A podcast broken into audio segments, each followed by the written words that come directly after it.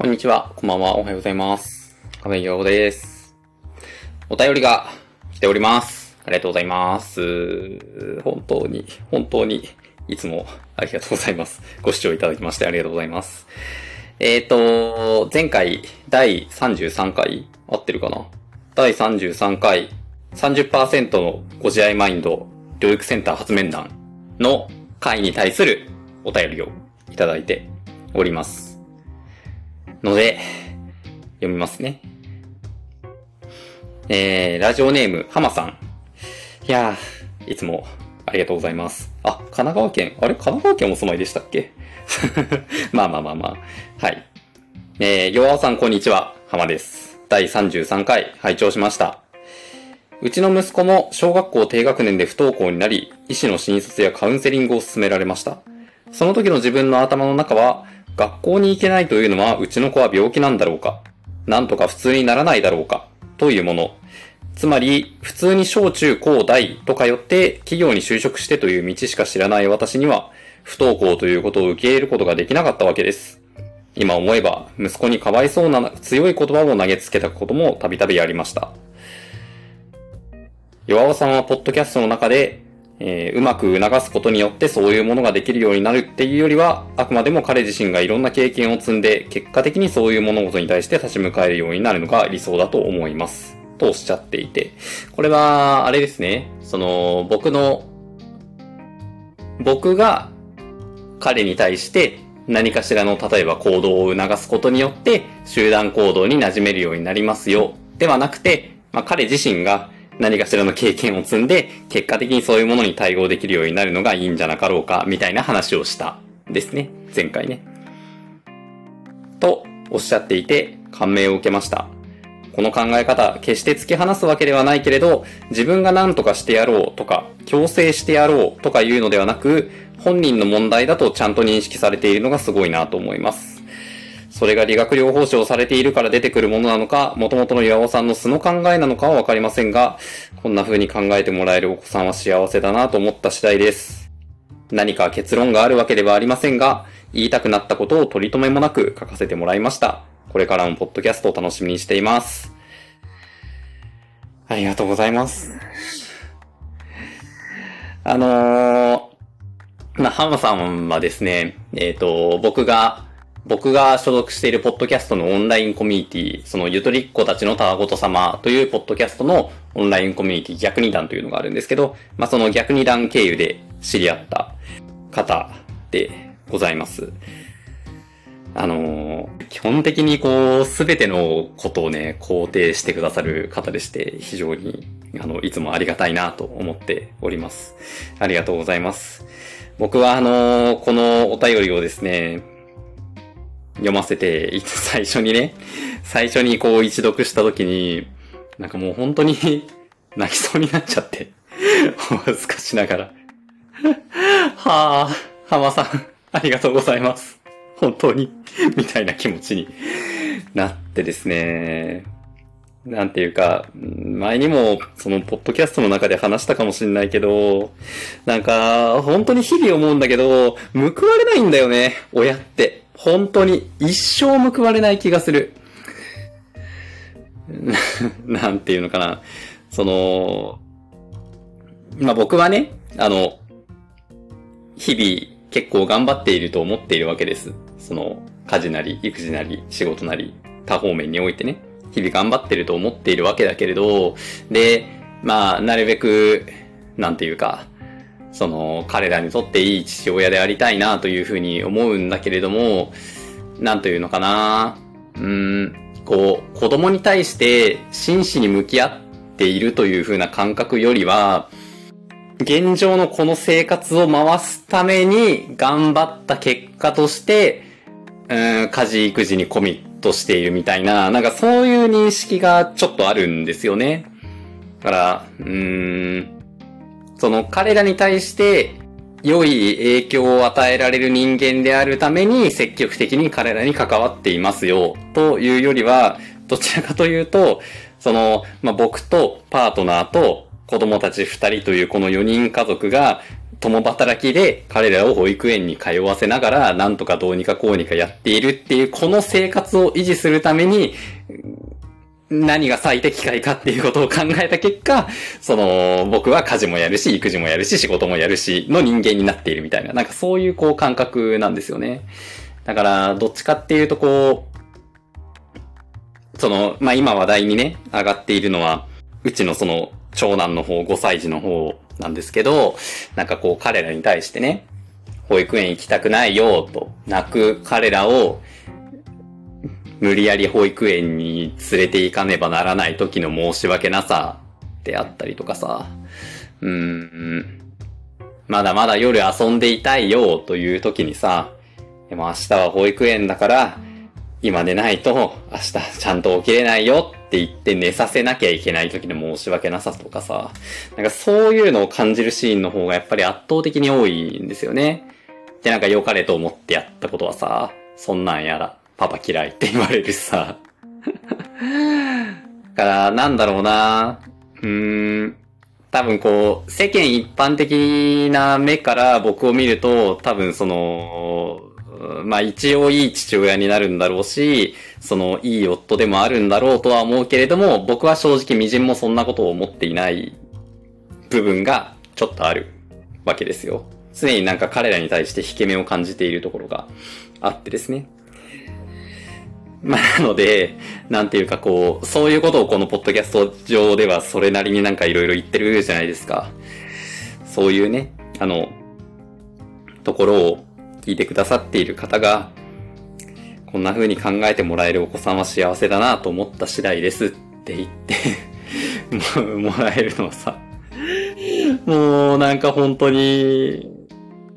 もったいないお言葉です。ありがとうございます。っていうね。そういう気持ちにさせられたわけです。僕は。本当に。ありがとうございます。いやー、そうなんですね。浜さんのお子様も、やっぱ不登校とか、まあ、なんというか、うん、不登校になることをこう問題というフレーズを使ってしまうのはなんかちょっと違うような気もするんですけど、やっぱまあ、いろいろ、いろいろありますよね。本当に。いやー、今はどうなんでしょうか？年齢的には、もうご就職されてるぐらいのご年齢なんでしょうかね？浜さんの息子さんは。いろいろありますよね。そりゃね。なんていうかさ、その不登校だとかさ、その療育センターにお世話になるとかさ、まあそういうこう、その世間一般的にイレギュラーと捉えられる物事が仮になかったとしてもよ、いわゆる、その、小中高大通って、それぞれこうストレートで合格してって、ストレートで卒業してって、そのまま企業に就職してっていう風なルートを仮に辿ったとしても、やっぱそれなりに色々あるはずじゃないですか。うん。だから、ね、大変なことですよね。本当なんか一人の人間をさ、育てていくというのは、非常に大変だし、辛いことだな、というふうに、日々、思いますね。でも、なんて言うんだろうな。これはその、僕がその、浜さんとね、お会いして、お話しして、で、まあこんな、なんというか、心動かされるお便りをこう送ってくださってね、あの思うことというのは、こう、後で振り返って、反省できればきっと OK なんじゃないかなって思うんですよね。なんか、その僕から何かを言わせていただくのも非常におこがましいことだとは思うんだけれども、まあこれもちょっとその、やや理学療法士的な考え方になるかもわからないけれども、あの、その理学療法士ってね、かなりこうトライアンドエラーを繰り返す職業なんですよ。その、うん、例えば腰が痛いという患者さんが来ました。で、その腰が痛い患者さんがなぜ腰が痛いのか、そのどういった経緯で腰が痛くなったのか、今現在どんな組織が傷んでいるのか、その組織にどんな負荷をかけると痛みが出るのか、ではその組織から負荷を取り除くためにどういう手立てを打てばいいのか、っていうふうなことを、まあいろんなこう可能性をね、あの、その体から得られる情報をもとに、まあ検討し仮説を立てて検討して仮説を立てて検討してっていう風なのをこう繰り返していって、あの、まあ、正解に近づいていくみたいな、そんな作業をこうする職業なんですね。で、なので、その、まあ、一応その瞬間その瞬間に、極力可能性が高そうな仮説を立てて、まあ、それをこう、トライするわけです。それはまあ我々の手ですることもあるし、その患者さん自身にやってもらうこともあるわけだけど、で、まあ結果外れることもあるわけ。やっぱり。残念ながらね。あのー僕も人間なので、あの、一発で100点満点引けるわけではないですから、外れることも多々あるんですけど、まあ、その外れた時に、なんでこれ違ったんだろうな？じゃあ、前提条件として想定したものが間違ったのかな？なんでかな？っていうふうなことを、改めて考え直して、じゃあ、この手がダメだったんだったら、これこれこういうふうなことになっているはずだから、じゃあ次はこの手を打とう。じゃあこの手を打とう。っていうふうな感じで、そのトライアンドエラーを繰り返すわけですよ。だから、その一発目に大外れを引いたとしても、その二発目三発目とこう手を重ねるごとに、その徐々に徐々に点数を上げてって100点満点に最終的に近づければ、一応、なんというか OK な職業なわけですね。なので、なんていうか、きっとね、僕が頭の中でイメージしている浜さんは、まあ、その、小学校の時にそういう風な事態があって、その厳しい言葉を投げかけたとしても、後々どこかのタイミングで、なんか酒を交わしながら、あの時は悪かったねって言える方なのではないかと勝手に想像して おりますので、それができれば、いい親と言えるのではないか、というふうに僕は若輩者ながら思っております。でね、あのそのお便りの中でね、触れてくださった、その僕が促すことによって彼が変わるのではなくて、彼自身が経験を積むことによって、結果的に彼が変化していって、うまい方向に話が転がっていくのではないか、というふうな考え方をなぜ僕が持ったのか、ということを、あれやこれやと考えてみたんです。頭の中で。で、いい方面でたどり着いた回答としては、その、ちょっとその理学療法士的な視点が入るわけです。つまり、その僕の力が彼に対して加わることによって、彼が仮にいい方向に向いていくとしても、結局彼自身がちょっとよろしくない方向に、例えば、ルートを逸れてしまった時に、彼自身がそれをこう修正できる力を持っているようにならなければ、あんまり意味がないと思っているわけ。それは、その腰が痛いですっていう患者さんが来て、その僕がね、仮にこう、スペシャルゴッドハンドの持ち主で、えいや、ゴキゴキってやって、ああ、腰がすっかり良くなりました。ありがとうございました。って返す治療家だったとしてね。でも、多分、その、ミラクルゴッドハンドの持ち主は、その腰の痛みそのものは、まあ仮に取れるかもしれないけれども、腰の痛みが出る前提の、になっているその原因の部分には対処をしていないわけよ。だって一回その腰をゴキゴキってやってるだけだからね。ただそれは腰が瞬間的に良くなっただけであって、腰に負担をかける何かしらの要素はそのまま残ってるわけ。ってなると、その人は、まあ、かなりの確率でもう一回悪くなって、もう一回、じゃああの人のところに来れば良くなるからって言って僕のところに来ますよね。で、またそれは僕は、また腰のところをゴリゴリガキって、こうやって、ああ、良くなりました、ありがとうございましたって言って返して、で、また来て、ゴキってやって返してをこう繰り返すことになるわけじゃないですか。それは、多分、なんかその僕のビジネス的な部分では成功なんだと思うんだけど、でも、その人の人生の単位で考えると、一生その人は僕のところに通わなければえ、ある一定のスパンで腰痛に悩まされ続ける人生を送ることになるわけですよね。で、それは僕の考える理想ではないわけ。僕の考える理想というのは、そのもちろんその、まあ、腰が痛いできましたら、その腰の痛みに対する対処法をこういう風にしたら腰への負担が減りますよ。こういう風なと、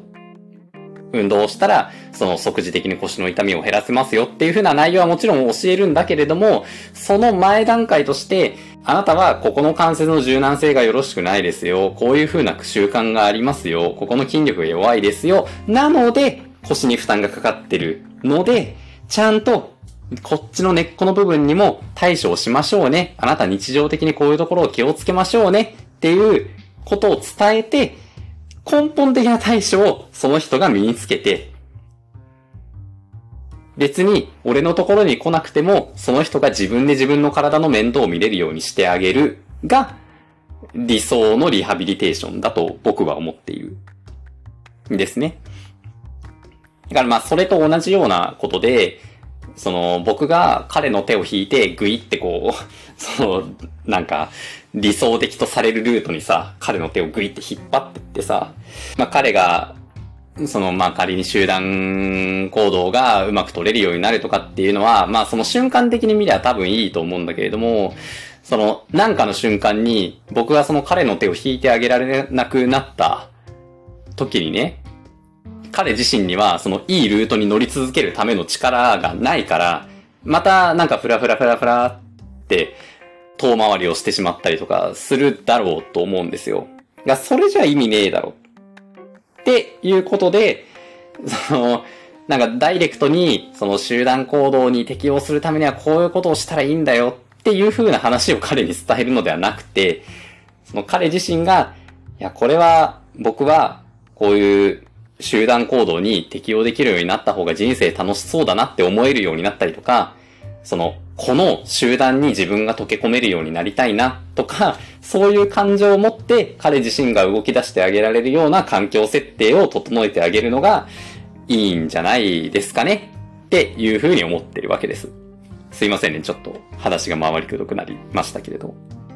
っていうのが、その、いいルートをたどった僕の回答。悪いルートをたどった僕の回答としてはですね、僕は、僕自身の親としての力を多分あんまり信じてないんだと思うん。ですね。で、僕の中でもちょっと矛盾している考え方なんですけど、僕、その、あんまり親子関係がよろしくないんです。あ、親子関係っていうのはその僕の親と僕との間の関係性があまりよろしくないのね。なんで、うんと、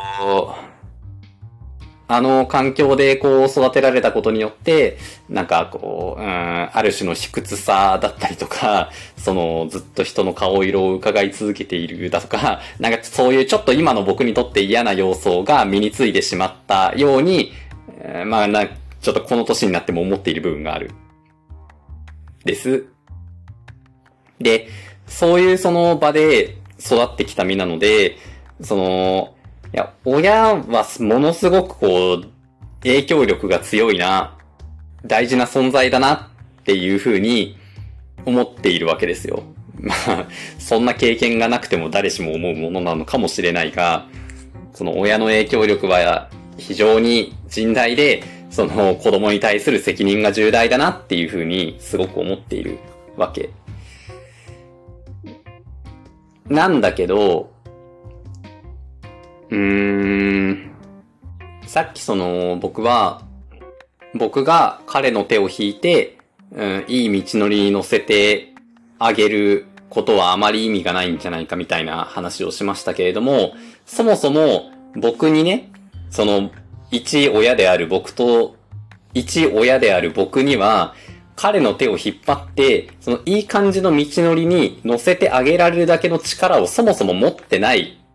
ともちょっと思っているわけ。僕なんぞの人間が、そうやって一人の人間を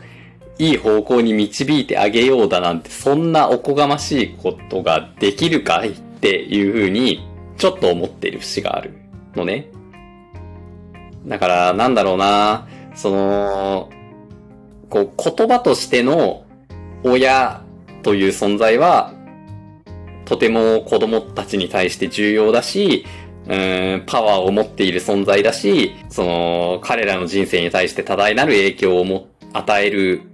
ものだというふうに、その自分自身の経験から思っているけれども、同時に、その僕という一人の親は、彼らに対してあまりいい影響を与えられる人間だとは思っていない節があるんですね。で、僕には彼らの手を引いてあげられるだけのパワーがないから、彼ら自身が自分で考えて生き抜く力を身につける方向に行ってくれた方がいいよねって思っているみたいな節があるわけです。伝わったかな？今の言い方で。これ、ちょっとなんか、よくわかんないんだけど。そういうね、そういう今の二つのルートから行き着いた結論があって、俺もその理性的に考えたら絶対その前者の方のね、その理学療法士的な視点でたどり着いた回答の方が、なんというか、僕的には100点満点だなって思うんだけれども、でもなんかやっぱ一方でそれだけではない僕がいるわけですよ。理学療法士的な視点があるから僕はそっちにしたんですよって100%断言できない弱い自分がいるみたいな、そんな感じですかね。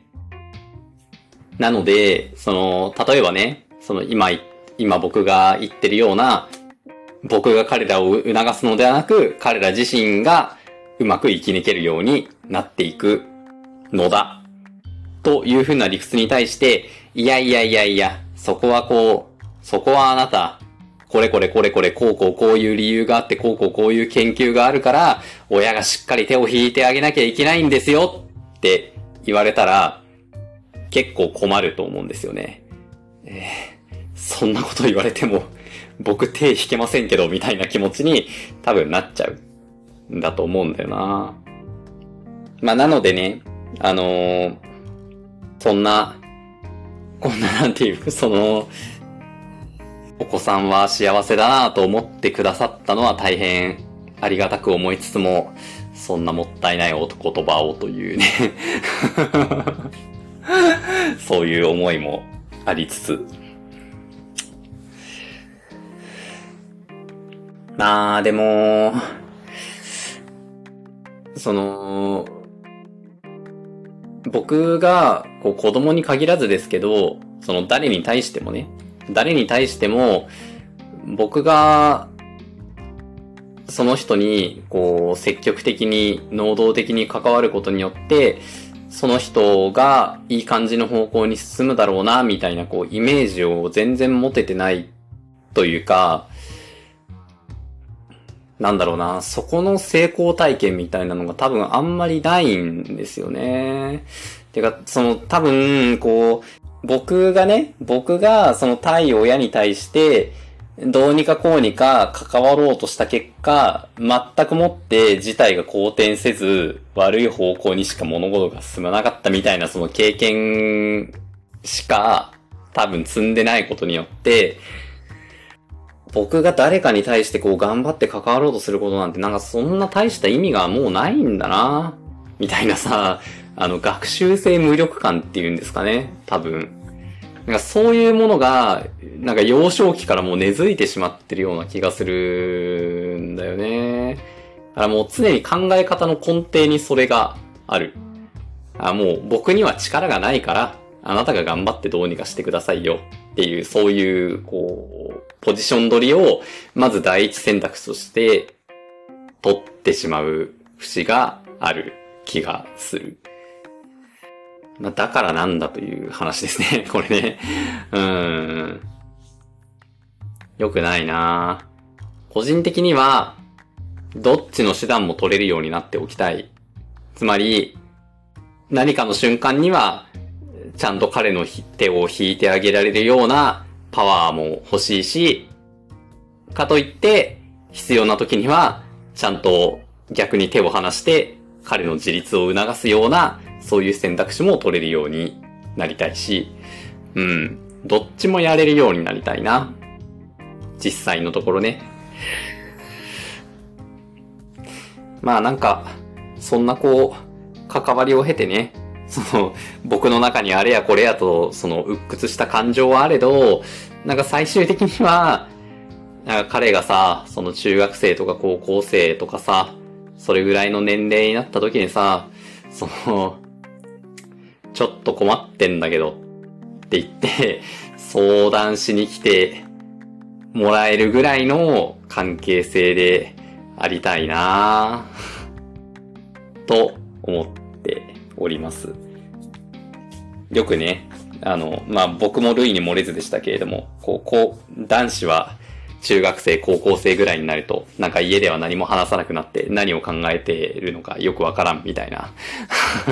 そういうゾーンに到達するというのを風の噂で聞いたことがありますが、なんかそういう時にね、まあ常にじゃなくていいけど、その最後の最後のタイミングで、ちょっとどうしたらいいかわかんないんだけど、どうしたらいいかなっていうことをちゃんと相談に乗れるポジションであり、そういう時に、いやー、そうね、どうしたらいいんだろうね、つって、なんか一緒に考えられるような、そんなポジションにいられれば、なんか僕としては満足なのかな、っていう気がしてます。まあ、なんていうか、特にちょっとこと長男に対してはね、あの、これからが子育ていよいよ本番かなというふうな気がしておりますので、多分今後もぐちぐちあれやこれやと言うと思いますけれども、お付き合いいただけますと幸いでございます。ありがとうございます。お便りいただきまして、もう本当に、本当に嬉しかった。ありがとうございます。すごくこう、的確にこう、僕に響く言葉を書いてくださって、本当に嬉しかったです。ありがとうございました。はい。そんなところで、番組概要欄にお便りフォームを用意してありますので、番組への質問、意見、感想などなど送っていただけると、このように大変喜びます。どんな内容であっても大変喜びますので、よろしくお願いします。えっ、と、また、ツイッター等で感想をつぶやいてくださる際には、ハッシュタグ、口物、口は漢字、えー、物はカタカナで、ハッシュタグ、口物でつぶやいてくださいますと、そちらもチェックしておりますので、大変嬉しいです。よろしくお願いします。では、また、あ